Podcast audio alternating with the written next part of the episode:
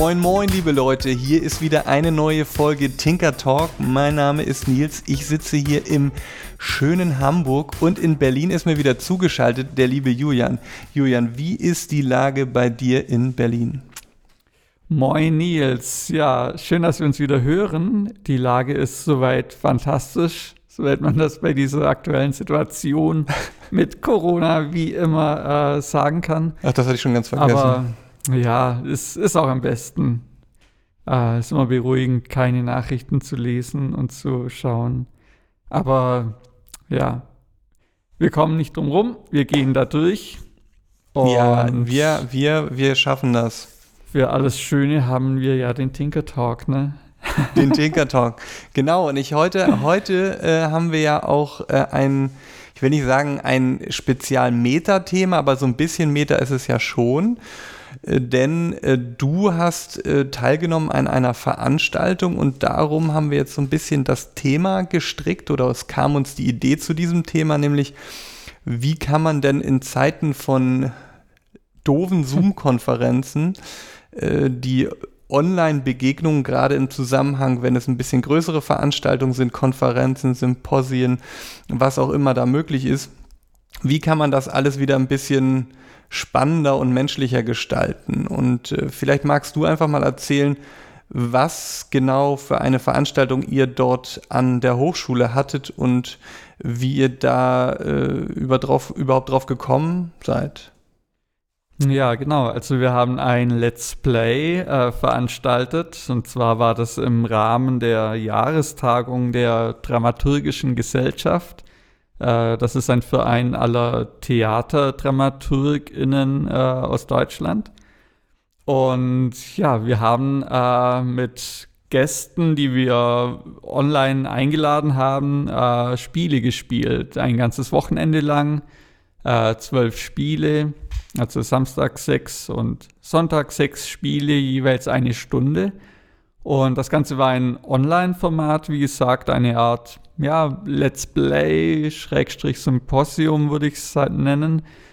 Und da haben wir überlegt, wie kann man das jetzt irgendwie so gestalten, dass man da auch gerne zuschaut. Wo streamen wir das? Und uns war natürlich, oder allen ist mittlerweile bewusst, dass niemand ein ganzes Wochenende äh, auf Zoom irgendwelchen Kacheln zuschauen möchte, wie jemand da irgendwie etwas zockt. Also das kann niemand mehr gebrauchen. Und ja, wir haben uns, das ist eigentlich auch von vornherein klar, äh, für Twitch TV entschieden, dass wir das ganze Let's Play natürlich äh, dort streamen werden. Ähm, und ja, haben uns Gedanken gemacht, wie man dann doch dieses Symposium-Format einfach auch visuell, ästhetisch äh, schön machen kann, um nicht nur ja wiederum diese Zoom-Kacheln äh, auf Twitch zu streamen oder nur das, nur das Spiel oder so zu streamen. Okay, also aber bevor wir sozusagen jetzt genau zu dem Setting kommen, wie ihr das äh, ja aufgebaut habt und was für technische Aspekte da vielleicht auch mit reinspielen, würde mich nochmal interessieren. Das war schon auch ein Stück weit ein Interviewformat, oder? Also das heißt, es war jetzt schon so, dass jetzt nicht nur einer ein äh, Spiel gespielt hat, sondern es waren schon auch mehrere immer beteiligt an der ganzen Situation, oder? Genau, also wir hatten eine Moderation oder zwei Moderatorinnen und die haben sich natürlich mit den spielenden Gästen äh, unterhalten und ja, manchmal wurde mehr über das Spiel gesprochen, manchmal wurde mehr über die Metaebene des Spiels gesprochen, manchmal wurde auch mehr über die persönliche künstlerische Arbeit der spielenden Person gesprochen. Da gab es jetzt keine feste Regel, so je nachdem, wie, sie, wie das äh, Gespräch einfach auch verlaufen ist, war das natürlich. Und wie war denn da der Match? Äh, das ist jetzt auch nochmal eine inhaltliche Frage. Wie war denn da der Match von dem, also die Gäste haben ein, ein Spiel vorgestellt und wie war dann sozusagen der Bezug des Gastes zu dem Spiel? Gab es da denn immer. Ähm. einen Hintergrund? Äh, war das jetzt einfach nur sein Lieblingsspiel oder war das vielleicht irgendwie auch ein, ein, äh, ein forschender Gast, der sich mit dem Thema des Spiels auseinandergesetzt hat oder wie muss man sich das vorstellen? Ähm, es war ganz unterschiedlich. Also wir hatten Spiele von äh, Sims über Octodad tatsächlich bis hin zu Candy Crush Soda Saga. okay. Und auf der anderen Seite dann eben auch äh, Spiele wie Rainbow Six, äh, Raven Shield oder äh, auch AI Dungeon, wo es dann natürlich auch Gespräche über künstliche Intelligenz etc. ging. Ähm, oder Flower oder ähm, Everything von David O'Reilly haben wir auch gespielt. Mhm. Äh, da entstehen dann natürlich schon eher so die Fragen um die Metaebene des Spiels, wer man eigentlich gerade ist oder was man ist. Und ja, manche Gäste hatten dann auch Bezug zu diesem Spiel oder es war deren Lieblingsspiel. Zum Beispiel bei Sims äh, war es so. Und bei Sims ging es dann auch mehr so darum, was man eigentlich für einen Charakter kreiert. Also da blieben wir auch die komplette Stunde oder 45 Minuten nur im Character Editor. Und da wurden dann so Fragen diskutiert über ja, Rollen, äh, Erscheinungsbilder, ähm, ja, ja, auf was man letztendlich so schaut oder wie äußerlich oder man das Ganze jetzt betrachtet, was für einen Typ man da, was für einen Typ Menschen man da jetzt schafft. Mhm, okay. Also genau. wurde im Grunde genommen äh, wirklich sehr diverse Themen behandelt. Das war jetzt nicht kein Fokus thematisch, auch sowohl inhaltlich als auch von der Art des Spiels her, sondern es war wirklich komplett einmal die mhm. komplette Bandbreite. Genau, also wirklich von reinem Spaß bis hin zu Nazis abknallen und ja. okay, das ist natürlich genau. irgendwie äh, seit jeher ein äh, Thema in Computerspielen. Äh, okay, aber dann erzähl doch vielleicht auch noch mal, äh, um dann noch mal ein bisschen zu dem Setting zu kommen. Wie habt ihr das denn gemacht? Also es war ja tatsächlich so, ihr habt die ähm, Gäste und die Interviewenden, die waren beide ja nicht in einem Raum, wenn ich das richtig sehe, oder? Genau, also wir waren verteilt in mehreren Räumen. Wir hatten so eine, äh, also an unserer Hochschule eine Zentrale, da hatten wir so die ganze Technik stehen und sowohl die, ähm, ja, die Interviewenden, also die äh, GesprächsleiterInnen, die waren zu Hause bei sich und auch die Spielenden waren auch jeweils bei sich zu Hause. Das heißt, über eine Zoom-Konferenz, die dem Zuschauern im Publikum auf Twitch nicht sichtbar war. Dazu kommen wir ja gleich. Äh, über diese Zoom-Konferenz haben wir erstmal so die ganzen Personen zusammengebracht. Ähm, ja, also im Herzen lief eigentlich oder im Hintergrund immer diese Zoom-Konferenz. Okay. Und ja, jetzt kommen wir eigentlich zu diesem Teil. Wir haben das gemacht, dass die, wir nicht einfach die Zoom-Konferenz gestreamt haben, und äh, mein Kollege Friedrich hat sich so eine Sofa-Situation ausgedacht. Und er meinte, es wäre einfach schön, wenn die Personen wie zu Hause auf der Couch sitzen und da gemeinsam spielen und sich unterhalten könnten. Und ja, deshalb haben wir einfach Bildschirme so hochformatig auf ein äh, Sofa gestellt und im Hintergrund noch einen großen Bildschirm dazu für das Spiel. Und auf diese drei Bildschirme auf dem Sofa äh, haben wir einfach die spielenden Personen draufgelegt, indem wir einfach aus Zoom äh, mittels OBS Studio so einen Window Capture gemacht haben. Das heißt, wir haben die Kacheln aus Zoom ausgeschnitten und auf die drei äh, Bildschirme auf dem Sofa gelegt. Und dieses Setting wiederum abgefilmt mit einer Kamera. Und dieses Bild, das haben wir dann auf Twitch gestreamt. Und wir hatten nicht nur eine Kamera, um dieses Setting abzufilmen, sondern äh, zwei aus unterschiedlichen Perspektiven, dass man so eine nahe und eine totale reinbekommt und konnten dann auf Twitch schon auch umschalten zum Spiel, dass das mal im Fullscreen läuft. Und ja, so hatten wir eigentlich eine ganz schöne Atmosphäre geschaffen mit ja, farbigem Licht im Hintergrund, einer angenehmen Couch. äh, Beistelltischen mit Getränken drauf. Und man hatte so den Eindruck, die Leute sitzen da tatsächlich zusammen. Also die Zuschauenden auf Twitch TV hatten diesen Eindruck dann bekommen. So, also klar, mehr oder weniger. Also ihr habt quasi eine gemütliche Interviewsituation auf einer Couch äh, virtualisiert. Auf eine genau. Art. Wir haben die Zoom-Konferenz irgendwie in einen realen Raum gebracht und diesen realen Raum abgefilmt und gestreamt. So kann man es vielleicht am ehesten runterbrechen. Okay, und dann gab es ja aber trotzdem ein Studio. Also ihr hattet, um das alles realisieren zu können, hattet ihr dann ja wirklich ein, ein, ein Studio, in dem dann die Couch stand, die Monitore standen und wahrscheinlich noch diverse andere Technik, oder? Genau, also wir hatten einen großen Raum, in dem das alles drin stand. Wir hatten auch nicht nur eine Couch mit diesem beschriebenen Setup, sondern zwei, so dass wir immer recht unkompliziert direkt zum nächsten Spiel mit den nächsten Personen umswitchen konnten. Also es war dann wirklich auch in OBS Studio, mit dem wir auch auf Twitch gestreamt haben, ähm, hatten wir diese zwei Setups eingerichtet und man konnte dann ziemlich gut umschalten. Und ja, über Zoom hatten wir unterschiedliche Breakout Rooms, äh, in denen wir dann immer schon quasi auf der anderen Couch äh, das alles vorbereiten konnten, wo dann die Gäste und Spielenden, äh, Moderat ModeratorInnen und Spielenden ähm, sich schon mal einspielen konnten und ein bisschen warm reden konnten.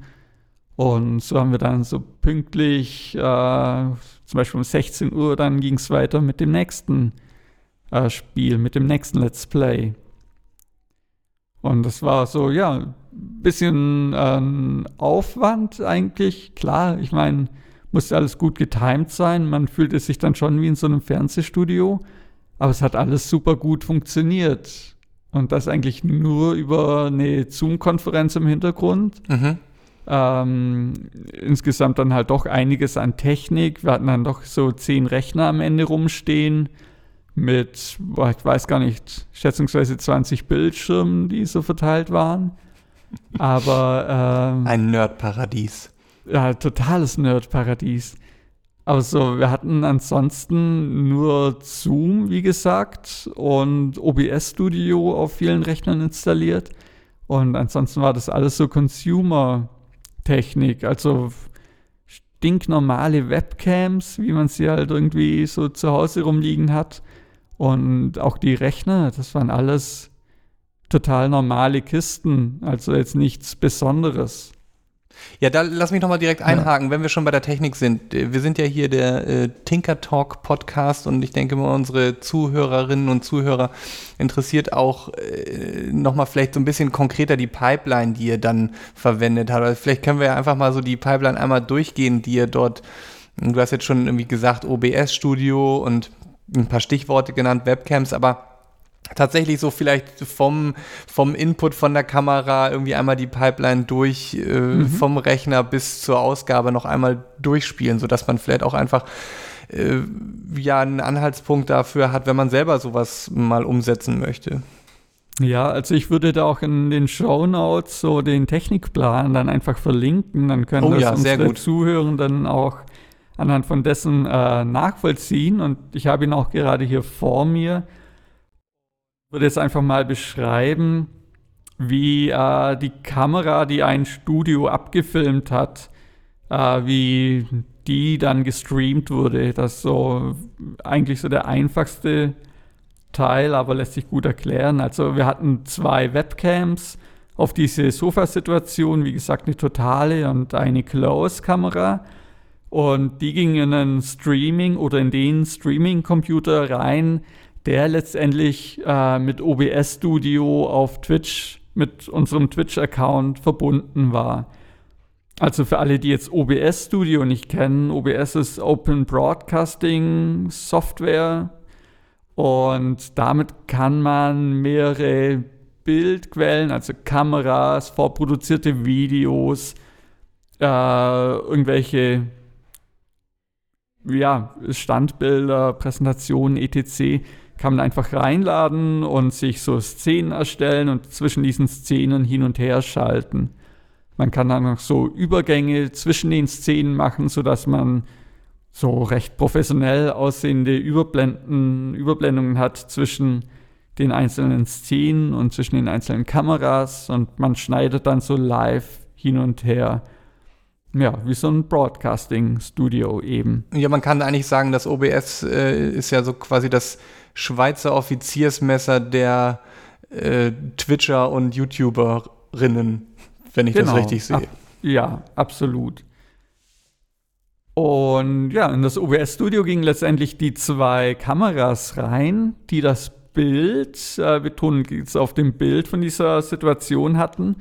Aber natürlich hat noch der Ton gefehlt. Also wir hatten jetzt äh, nicht irgendwie große Lautsprecher da stehen und den Ton im Studio, sondern der Ton kam wiederum aus der Zoom-Sitzung. Das heißt, Zoom war auch auf dem Streaming-Computer installiert und wir waren quasi als, äh, ja, als anonymer Gast mit in der Zoom-Session drin, hatten das Mikrofon am Streaming-Computer natürlich aus und haben nur zugehört in, diesem, in dieser Zoom-Session. Mhm. Und ja, das war letztendlich das Audiosignal, das dann auch rausgestreamt wurde. Und in OBS Studio kann man dann ganz gut äh, auch die Latenz einstellen. Da kann man dann irgendwie so ja, das Audiosignal um 500 Millisekunden verzögern, dass am Ende auch wieder alles zusammenpasst. Und aus Zoom heraus, äh, mit Zoom haben wir auch das Bild, das Bild vom Spiel übertragen, sodass die Spielenden und die ModeratorInnen, die zu Hause an ihren Rechnern saßen, auch das Spiel jeweils gesehen haben, dass sie gespielt haben. Äh, da können wir gleich zu sprechen kommen. Wir haben es meist über Stream, äh, über Steam gestreamt und. Was das schwerer ähm, Zungenbrecher hier. Genau. und genau, über Steam kann man ja äh, remote äh, spielen. Und genau, dennoch hatten wir auch den Spielescreen auf Zoom drauf und konnten den in dem Streaming-Computer also der mit OBS verbunden war, über OBS auch wiederum abgreifen, so dass wir auch einfach mal Fullscreen das äh, Spiel streamen konnten. Mhm, okay. Genau. Jetzt, äh, warte, ganz kurz noch einmal, vielleicht für alle, die es nicht wissen, also Steam ist eine Spieleplattform der Firma Valve. Äh, dort gibt ja. es die meisten Spiele zur Verfügung. Das ist eine Online-Plattform, da hat man einen Account, dort kann man sich die alle digital kaufen und hat auch ziemlich viele Features. Man kann alles mit Gamepad, äh, oder die meisten Spiele mit Gamepad spielen und ähm, es ist eigentlich so der quasi Standard, kann man sagen, ohne da jetzt Werbung machen zu wollen, aber äh, das nur zur Erläuterung. Genau. Und das heißt, in diesem Streaming-Computer waren eben diese zwei Kameras von dem einen Studio eingesteckt, wie gesagt, normale USB-Webcams. Nochmal zwei Kameras vom Studio 2, denn wir hatten ja zwei Studios.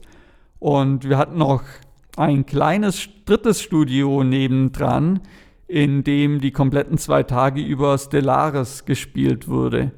Und da hatten wir noch eine weitere Webcam dran. Das heißt, der Streaming-Computer hatte eigentlich fünf Webcams angeschlossen, die alle über OBS Studio hin und her geschaltet wurden. Und fällt mir jetzt gerade ein, das ist gar nicht in diesem Technikplan verzeichnet. Wir hatten noch eine sechste Webcam dran, mit der wir in Pausen einfach ja so eine totale vom Gesamtstudio, in dem man auch die ganze Technik gesehen hat, äh, gezeigt haben. Und Sozusagen so ein, so ein ähm, Behind the Scenes. Genau, genau. Ja. Okay, das ist eigentlich ganz cool. Und das konnte man sich sozusagen auch immer ständig angucken, wenn man Lust hatte. Oder wie, wie war das dann? Oder nee, wo? das war nur in den Pausen. Also da hatten wir auch so einen Einspieler, wo dann dran stand, gleich geht's weiter. Ah, okay, verstehe. 16 mhm. Uhr geht's weiter oder dann morgen geht's weiter oder äh, und da war dann immer noch so als Frame innerhalb vom Bild, so diese Totale vom Studio. Verstehe ich. Hätte ja auch sein können, dass ihr das quasi als Gag in einem separaten Kanal für alle zugänglich macht, dass man immer äh, einfach so das anguckt, was im Studio sonst noch so passiert. Naja, so spannend war es jetzt auch nicht. okay. Na gut. Ja. Dann nicht. Ja, aber vielleicht, äh, um dieses Setting jetzt so ein bisschen abzuschließen, ich Ja, fand es tatsächlich eine, ja, eine schöne Art und Weise, die vor allem auch mein Kollege sich da ausgedacht hat. Ähm, einfach so dieses Zoom-Format, diese Online-Zoom-Konferenz aufzubrechen und äh, ja, so eine neue Ästhetik, eine andere Ästhetik dafür zu finden. Und bei so einer Konferenz, also es war für die Personen, die zu Hause auf Twitch TV dann waren, ja auch nicht nur zum Zuschauen, sondern natürlich haben wir auch Twitch gewählt, weil es nicht nur die Plattform für Let's Plays äh, ist, sondern weil man einfach diesen Chat-Kanal mit drin hat. Das heißt, ähm, alle Zuschauenden konnten dennoch auch partizipieren, Fragen stellen über Twitch TV, die dann von der Moderation auch aufgegriffen wurden. Mhm. Ähm, und auf Twitter läuft das natürlich genauso. Äh, noch ein weiterer Parallelkanal, der auch von einer Person äh, mitmoderiert wurde. Das heißt, eine Person war beauftragt von der Dramaturgischen Gesellschaft, äh, so quasi zu berichten, was beim Let's Play gerade immer passiert. Und ja, somit gab es mehrere Ebenen, auf der diese Konferenz, auf denen diese Konferenz äh, stattgefunden hat. Und das ist dann doch auch recht wichtig, ähm, ja, einfach um die Leute auch unterschiedlich abzuholen und dabei zu behalten. Denn natürlich schaut niemand sechs Stunden am Stück vorm Rechner einen Twitch-Kanal an, äh, auch wenn er noch so schön gemacht ist und noch so liebevoll gemacht ist. Das äh, ist natürlich auch klar. Mm, Ich meine, damit sprichst du ja eigentlich genau diese Dinge an, die eigentlich ja eine Live-Veranstaltung ausmachen und was ja auch immer kritisiert wird an vielen Online-Veranstaltungen, die, die letztendlich genau diesen Knackpunkt nicht haben, nämlich dass du die Möglichkeit hast, zum einen zwischen Tür und Angel mal mit Leuten, also sei es aus der Branche zu sprechen, ähm, sei es einfach mal äh, sich auszutauschen, Zufallsbegegnungen, dann äh, bei Vorträgen Fragen zu stellen, eventuell sogar den Vortragenden auch noch zu treffen. Das sind ja so ein bisschen Punkte, die ihr anscheinend, wenn ich das jetzt richtig verstanden habe, eben tatsächlich auch über eine gewisse Art und Anzahl von Rückkanälen versucht habt zu realisieren.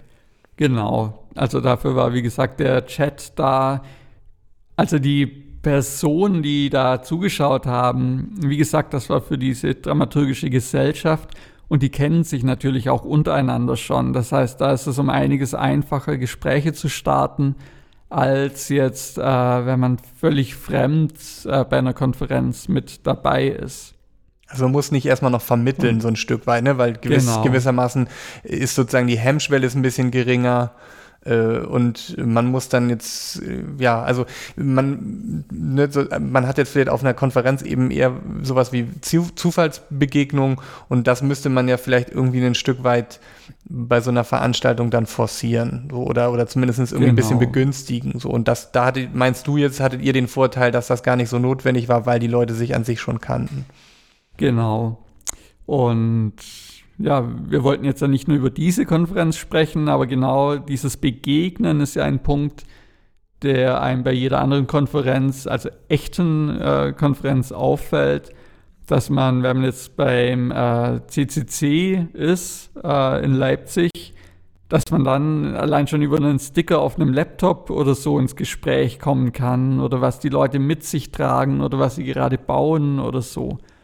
Und Mhm. ja, wir waren ja, also vor allem du, und du hast mir ein Ticket geschenkt. Herzlichen Dank dafür nochmal. Ja, bitte, bitte. ähm, beim, äh, wie hieß es jetzt, RC World RC3, also ich glaube, es war die RC3 ähm, Remote. Remote. Remote Chaos Experience war der offizielle Name und der Mhm. diese Experience, die bestand ja, das kann ich mal kurz sagen, aus mehreren Teilen. Zum einen aus der RC3 World, was geplant war als so eine kleine, ich sag mal, gamifizierte 2D-Draufsicht-Spielewelt für alle Leute, die Computer spielen und der Name äh, Zelda was sagt, so dass es so ein bisschen vielleicht eine ganz gute ein ganz guter Vergleich so von der Grafik her, so ein bisschen Pixeloptik.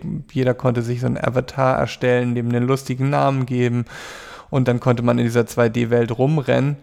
Das war so der eine Teil und der andere Teil war dann der Conference-Track, also der eben auch immer Teil der, ähm, des CCCs ist und äh, eben auch live, der ja die, die, letzten Jahre immer in Leipzig stattgefunden hat und dort gibt es eben verschiedene Konferenzräume, äh, Vortragsräume, wo dann eben gewisse Themen abgehandelt werden, also ja ganz unterschiedliche Dinge. Ne? Also es ist ja nicht nur so, dass da Computerthemen behandelt werden, sondern eben auch ganz viele Dinge wie ach Nachhaltigkeit. Du hast sogar mal einen Vortrag zum Thema äh, Elektrifizierung gehalten, wenn ich, wenn ich mich so recht erinnere, oder besser gesagt halt irgendwie genau. alternative Energiegrids. Ja. Äh, solche Themen, also wirklich alles sehr divers und das wurde eben dort auch versucht in einem digitalen Format abzubilden. Und da gab es dann auch mehrere verschiedene Tracks. Also ich mhm. weiß nicht, ich glaube, es gab auch zwei, drei große. Äh, das waren dann auch im Grunde genommen äh, ja einfach Streams, in die man sich einklinken konnte und einfach angucken konnte, was der Vortragende zu sagen hatte. Und dann gab es aber auch noch, ich sag mal so lokale Streaming- Events, die dann von lokalen Computerclubs, die dem Chaos Computer Club nahestehen, eben äh, veranstaltet wurden und auch gestreamt wurden. Und somit war das mhm. schon eine ja sehr interessante Veranstaltung, kann man sagen. So, das mal also als, ja. als grobe Beschreibung des Ganzen. Es gibt ja immer deutlich mehr zu sehen, als man überhaupt sehen kann. Also es läuft vieles parallel. Wie war das für dich, dich darin zurechtzufinden? Oder dachtest du dann oft so, ah, ich würde gerne hierhin, aber auch dahin? Also ist ja bei einer echten Konferenz auch so. Der Vorteil bei so einer Streaming-Konferenz ist, dass man auch schneller irgendwie hin und her switchen kann. Wie viel von dem Konferenzteil hast du dir da jetzt angeschaut oder wie war das so dein Eindruck? Ja, ähm, das war tatsächlich so ein bisschen der Teil, den ich persönlich nicht so super interessant fand. Also nein, das kann man so alles nicht sagen. Natürlich mhm. gab es interessante Vorträge, aber mir ging es auch schon auf dem Kongress, wenn ich vor Ort war, oft so, dass ich mir gedacht habe, oh wow, der ist aber ganz schön voll, der Raum jetzt hier. Und bevor ich mich da jetzt noch reinquetsche oder äh, ja, dann hat man doch wieder irgendwie Leute getroffen, sich mit denen unterhalten, da habe ich mir gedacht, ach, gucke ich mir online an. Also die, das ist ja so, dass die meisten Vorträge, auch wenn es eine Live-Veranstaltung ist, die aufgezeichnet werden. Und man ja. kann eigentlich immer die On-Demand äh, parallel den Stream angucken oder sich dann am Schluss abends oder einfach auch Jahre später noch die Dinge angucken. Und mhm. wenn man jetzt eben nicht mal diese Live-Veranstaltung hat, also das heißt, ich kann mich nicht mit Leuten zusammen in einen Raum setzen und dann dem Vortragenden zuhören, dann hatte ich persönlich jetzt noch weniger die Muße, das auch wirklich zu tun und komplett bei einem Vortrag dann da dran zu bleiben. Also das fiel mir schon ja. sehr schwer. Ich weiß nicht, also, wie es dir ging. Ja, also es spielt ja fast keine Rolle mehr, ob man den jetzt live anschaut, diesen Vortrag, oder in der nächsten Woche die Aufzeichnung. Also im Gegenteil, also sie hatten ja einige äh, Schwierigkeiten mit den Streams, ne? Ähm, Zumindest am Anfang war es, glaube ich, auch, genau. dass da mal was abgerissen ist, ja. Ja. Und da war es dann eigentlich fast einfacher, sich zu sagen, okay, schaue ich mir nächste Woche in Ruhe an. Also finde ich dann meistens auch entspannter, irgendwie, man sich das so ein bisschen aufteilen kann, als so die Konferenz rein zu ballern. Ja, aber ich muss sagen, es ist, also zur Verteidigung muss ich sagen, das ging mir auf den Live-Events oft auch so ein Stück weit so. Und, Absolut. Und da war es auf dem Live-Event, war ja eigentlich immer das Schöne oder ist das Schöne, wenn es dann mal wieder stattfindet, eben diese Zwischentür- und Angelbegegnung. Man trifft Freunde, die man lange nicht mehr gesehen hat äh, ne, so und, und mhm. äh, macht vielleicht aber auch einen kleinen Workshop. Das haben wir ja irgendwie vor zwei Jahren gemacht, äh, unseren Tape Loop Workshop zum Beispiel, ja. Äh, bei dem wir waren. Das, so, so solche Kleinigkeiten einfach oder einfach mal gucken, was haben da irgendwelche Assemblies, was haben sie gebastelt, was haben sie ausgestellt. So, das mhm. war natürlich jetzt nur begrenzt möglich, aber da kommt eben diese RC3 World ins Spiel, die ich am Anfang also so ein bisschen vernachlässigt hatte, weil irgendwie immer noch da stand, ja, gibt's noch nicht, aber wenn man dann doch auf den anderen Button gedrückt hatte, dann war man dann doch drin. Äh, und da konnte man eben mit seinem kleinen Avatar rumrennen. Und das Interessante an der Stelle, und das finde ich nach wie vor eine ziemlich coole Lösung für so eine Veranstaltung mit vielen Leuten, die online stattfindet, nämlich, dass du die Möglichkeit hattest, doch spontan mit fremden Leuten ins Gespräch zu kommen. Und das funktionierte so, mhm. kann man mal sagen, dass äh, ich glaube, bis zu drei oder vier Leute, die sich auf eine gewisse D Distanz nahe gekommen sind. Das sah man dann immer, wenn, wenn so ein kleiner Ring um einen drumherum erscheint. Ähm, äh, dann war es so, dass das bedeutet, okay, wenn du jetzt noch eine Sekunde länger drin bleibst, dann poppt im Grunde genommen bei dir auf dem Rechner im Browser das Videobild der anderen auf. Und so ja. war das im Grunde genommen ein Versuch abzubilden, wie es in der Realität auch funktioniert. Man geht aneinander vorbei und entweder man ist sich sympathisch und hat sich irgendwie was zu sagen oder man geht einfach weiter. Und das funktionierte für meinen Geschmack erstaunlich gut. Ich habe mir da wirklich mhm. einen Abend mal Zeit genommen und bin rumgerannt und habe mich jedem, den ich irgendwie interessiert. Ja? Ja.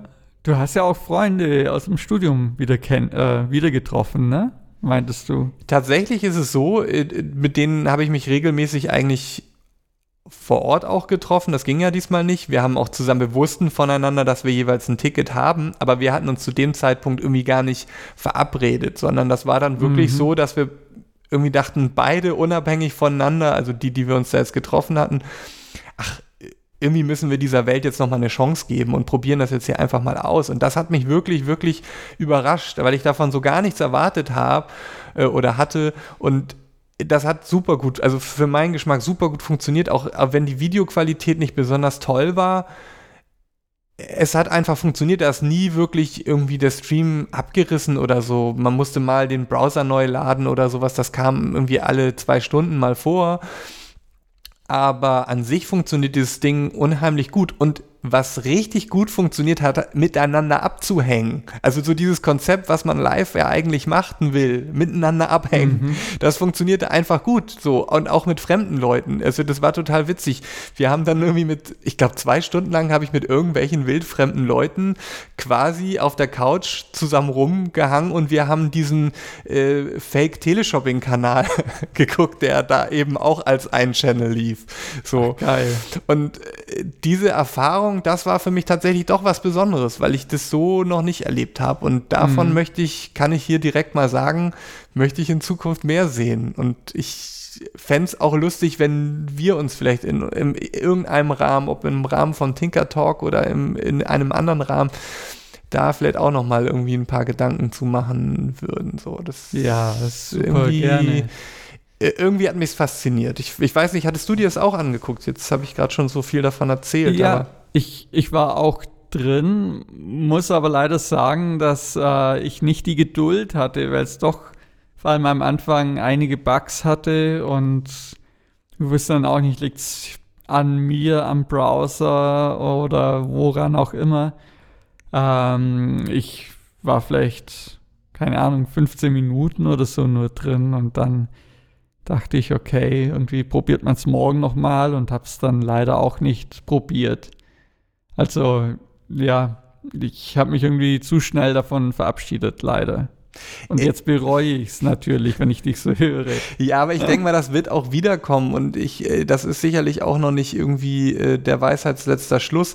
Aber was ich auch so toll fand, ist, dass eben genau dieses, so diese Zufallsbegegnung und diese kleinen, diese Gimmicks da so toll waren. Und ich muss ehrlich gestehen, ich habe davon auch vielleicht, ich würde sagen, vielleicht 5% gesehen. Ich habe dann noch viel ja. hinterher gehört, was andere mhm. entdeckt haben. Also es gab ja Geheimgänge, es gab ja Spiele, es gab Bällebäder, äh, ja. äh, sich auf der Toilette treffen, dann gab es eine Disco, es gab also wirklich, es gab Galerien, es gab diese Assemblies, wo man sich, also und das war auch alles so, mit viel Liebe gestaltet. Ne? Also jede Assembly mhm. hat sozusagen eben in ihrem Pixel-Look dann, ich weiß gar nicht, wie die das gemacht haben, also wer denn da überhaupt die Fäden zusammengeführt hat, das war ja alles so eine Custom-Lösung, dieses ganze System.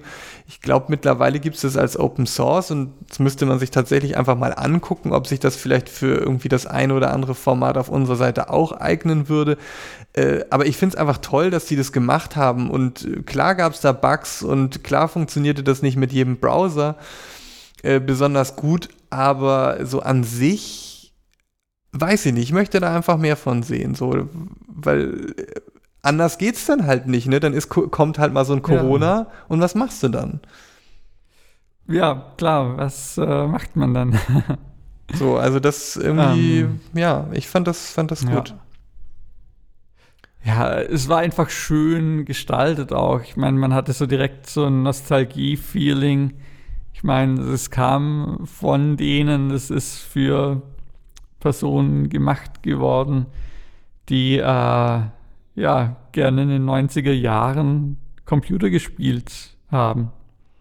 Ja, und aber selbst für die jungen Leute, äh, ja, ne? also die, für die hat es ja auch irgendwie geklappt. So. Ja. Und, das, und was ich halt besonders toll finde, ist, man kann natürlich im Vorhinein sagen, ja, ach, das funktioniert doch eh alles nicht und so, ne? Und so ein bisschen diese Einstellung hatte ich, glaube ich, auch, weil ich wirklich ja nichts erwartet habe. Und die haben, glaube ich, Ende 20, also oder im November, Oktober, ich weiß gar nicht, also sie haben super spät, glaube ich, auch erst angefangen, das dann wirklich irgendwie umzusetzen und dass es so eine Community dann doch schafft und ich meine, das sind halt einfach wirklich kreative Köpfe und äh, mhm. äh, aber das dann auch schaffen in so einem gemeinschaftlichen Angang dann doch sowas fertig zu kriegen mit all den Fehlern, die es dann hat, aber dass es funktioniert und man hinterher sagen kann, ja, irgendwie habe ich es mir gerne angeguckt und es hat sich gelohnt. So. Also das ja. finde ich klasse. Hast, hast du einen Einblick oder hast du die Entwicklung verfolgt? Also was hatten die da an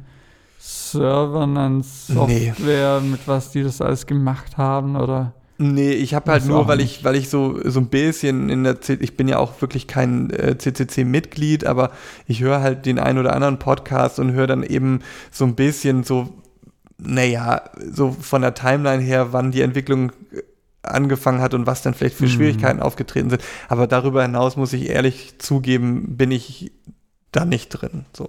Ja. Okay. Ähm, deswegen, aber also mich würde tatsächlich das auch nochmal interessieren und vielleicht äh, gucke ich mir das auch nochmal ein bisschen näher an. Gerade diese, ich glaube, das gibt ein GitHub-Repository für diese Software und vielleicht, mhm. äh, ja, einfach mal, vielleicht kann man es ja auch einfach mal aufsetzen und mal gucken, was, was passiert, so, wie ja, man damit also, arbeiten kann. Auch wie sie die Videoübertragung gemacht haben, wahrscheinlich auch über WebRTC, sodass irgendwie möglichst wenig Serverlast aufkommt. Aber ja, du, keine Ahnung. Nee, also da hast du wahrscheinlich das, jetzt ja. tatsächlich mehr Einblick durch deine Veranstaltung oder durch eure Veranstaltung. Ähm, ja, sollen wir jetzt noch vielleicht einfach die, den Bogen nochmal kriegen zu der letzten Veranstaltung, die wir so ein bisschen äh, auf dem Schirm genau, hatten? Das, äh, und zwar äh, der, dem, der Note, wenn ich das no, noch das richtig in Erinnerung habe. Genau. Ähm, ja, es das Node Festival war so ein bisschen auch die Inspiration für das Setup, das ich ganz am Anfang äh, genannt habe. Und das Node Festival ist aus der V4-Community äh, heraus entstanden. Gibt es schon irgendwie seit vielen Jahren. Ist eigentlich ein äh, zweijähriges oder als zwei Jahre stattfindendes Festival in Frankfurt am Main. Äh, und da gibt es dann zum einen Workshops rund um V4 ähm, was V4 ist, sage ich gleich ein paar Worte dazu.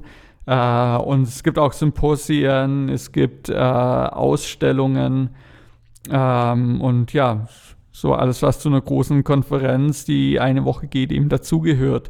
Und auch das Node Festival stand äh, letztes Jahr vor der Frage, wie sie ihr Festival online oder ob überhaupt natürlich ähm, repräsentieren können. Und sie äh, haben es eben auch so gemacht, dass sie auch unterschiedliche Plattformen hatten. Zum einen gab es eine Online-Plattform, an der man sich, äh, auf der man sich anmelden konnte. Das war über die Talk-App, können wir auch in den Showlinks äh, verlinken. Äh, und auf dieser Talk-App konnte man zum einen äh, sich in Workshops einschreiben oder einfach ja, den ganz normalen Schedule anschauen, was wann äh, mit welchem Link zu erreichen ist.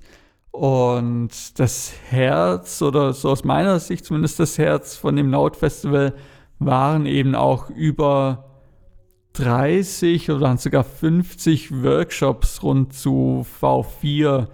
Und V4 ist eine Node-basierte Programmiersprache. Das heißt, man setzt lauter Klötzchen am Bildschirm, die man dann verbindet. Und jedes Klötzchen hat halt eine Funktion oder ist ein Programm in sich. Und somit kann man äh, ja visuelle, audiovisuelle Performances, Installationen, etc. programmieren, Software entwickeln, die eben sehr ja, im installativen, musealen Kontext zu verankern ist. Und ja, diese ganzen Workshops, die fanden tatsächlich dann äh, relativ einfach, in Anführungszeichen, auf Zoom statt. Man war dann einfach in einer großen Zoom-Konferenz mit 20 anderen Personen, mit einem Presenter und konnte da ganz normal Fragen stellen und mitarbeiten. Sie wurden parallel auch noch für weitere Interessierte auf YouTube äh, gestreamt. Und die Konferenz an sich, also dieses Zusammenkommen und so, das lief dann alles in dieser Talk-App. Und sie hatten für die Symposien, wo man zuschauen konnte. Also in dieser Talk-App wurden dann äh, wurden auch die YouTube-Streams äh, gezeigt. Mhm.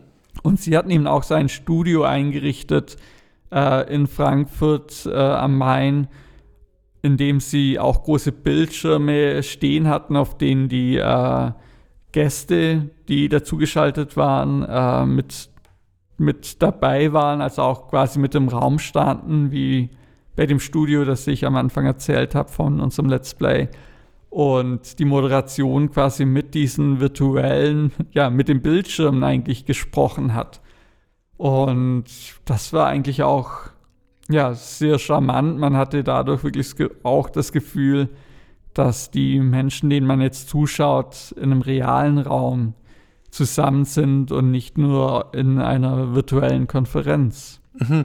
Äh, war das denn auch so, dass äh, der Moderator bzw. Die, die Moderatorin dann in dem Studio vor den Monitoren herumgegangen ist und dann auch jeweils mit der Person wirklich so in Dialog getreten ist und sich auch zu der Stelle genau. hingestellt hat und gesagt hat, so jetzt mal zu Ihnen, mhm. Herr so und so oder Frau so genau. und so. Also okay. die duzen sich da alle. Okay, äh, okay Entschuldigung. ja. Nee, alles gut. äh, und genau so war es auch.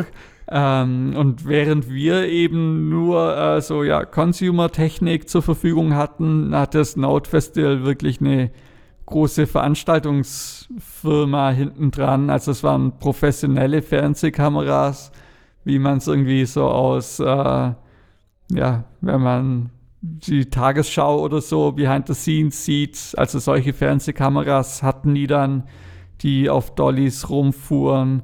Äh, es war natürlich alles perfekt ausgeleuchtet. Ähm, es, war ein, es gab eine Behind-the-Scenes-Session und da hat man diesen Technikpool gesehen, der wirklich, also da standen allein 20 Laptops in einer Reihe für die ganzen Zoom-Konferenzen, die parallel liefen. Also auch die hatten für das Streaming Backend Zoom, weil es einfach am stabilsten läuft, muss man so sagen.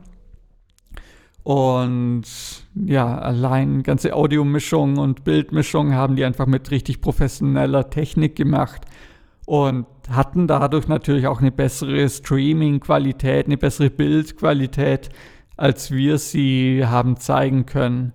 Also ich würde sagen, dass unsere Lösung war so die getinkerte und ja, beim Node Festival war es natürlich äh, die professionelle Lösung.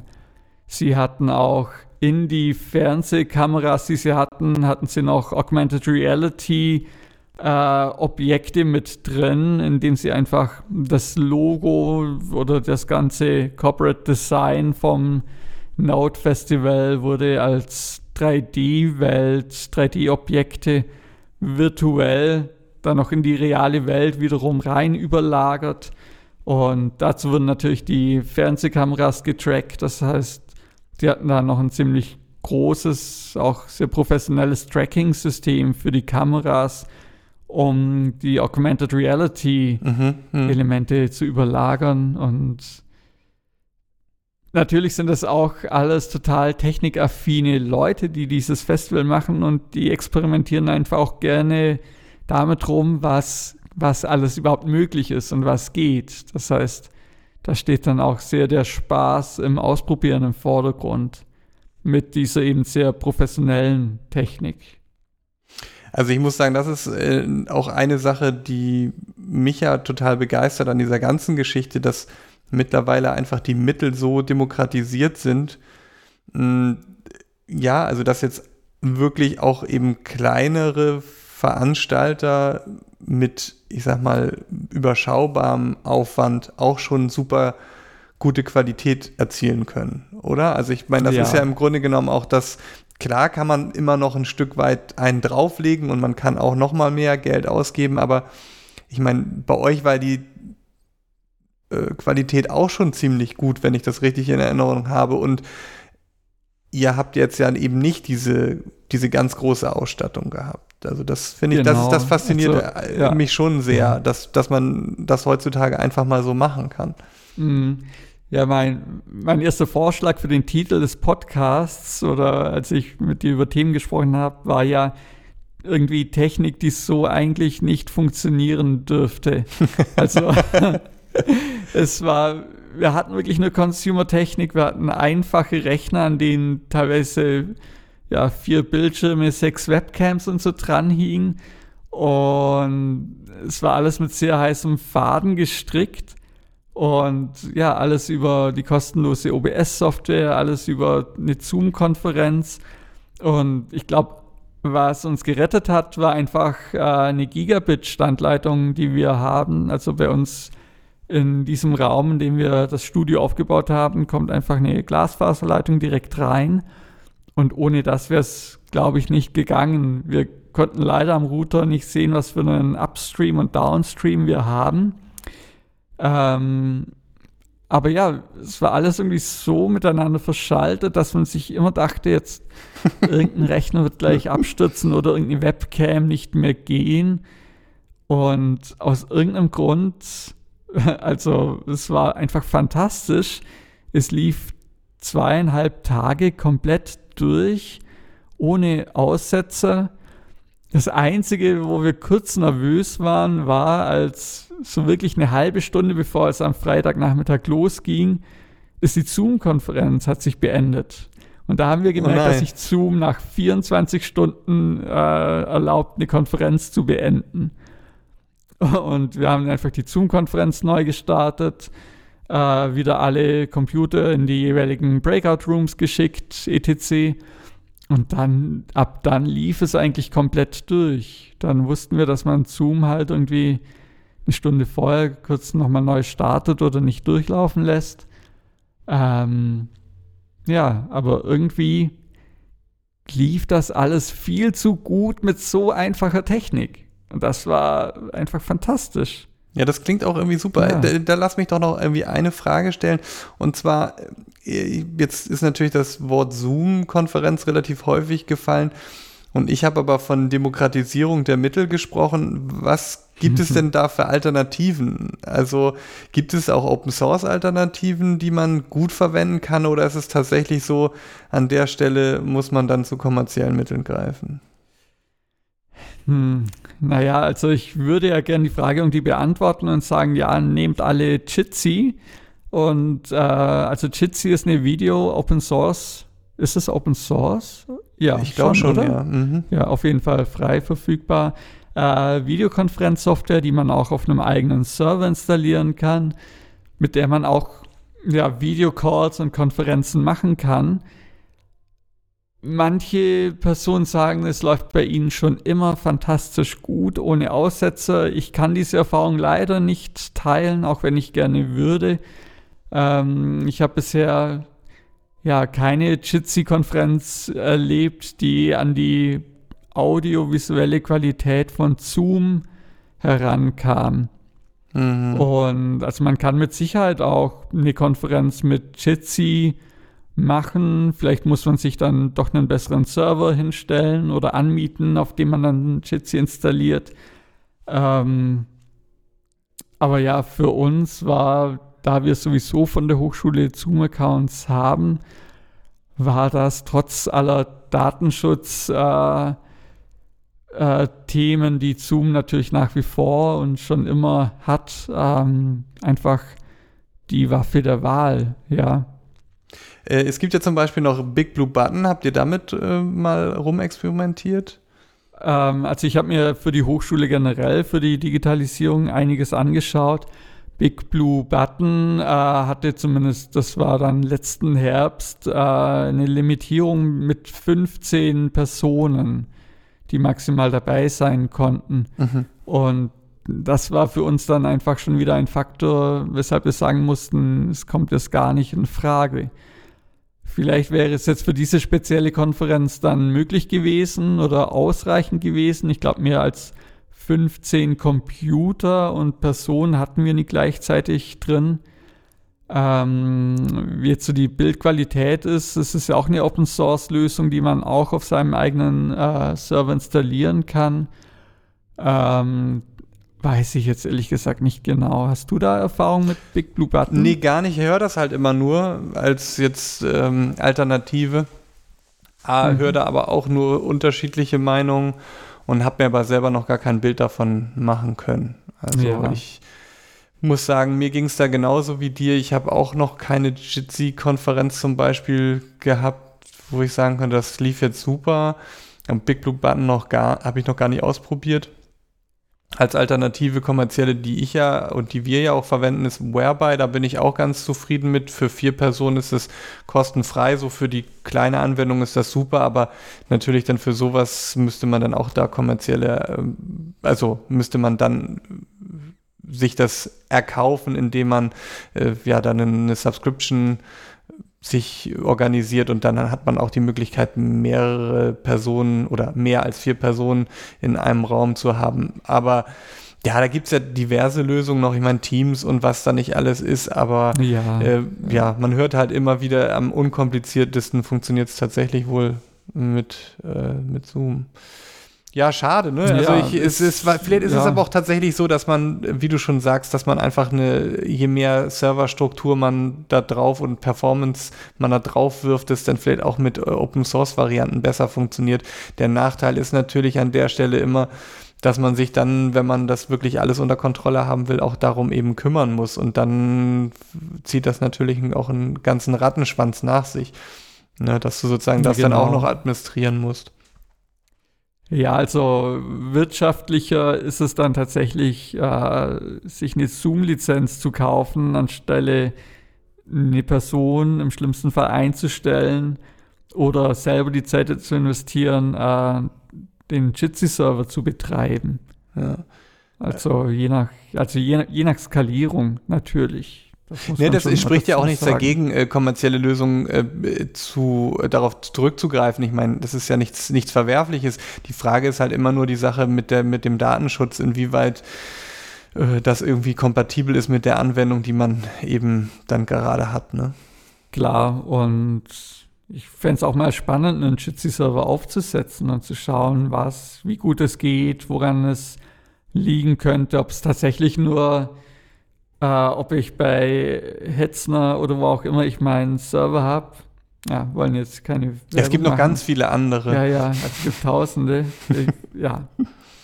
Ähm, genau, ob ich da einfach nur auf fünfmal auf Plus klicken muss, damit mir da einfach die ganze Server-Power hochskaliert wird und dann läuft es irgendwie alles wie geschmiert.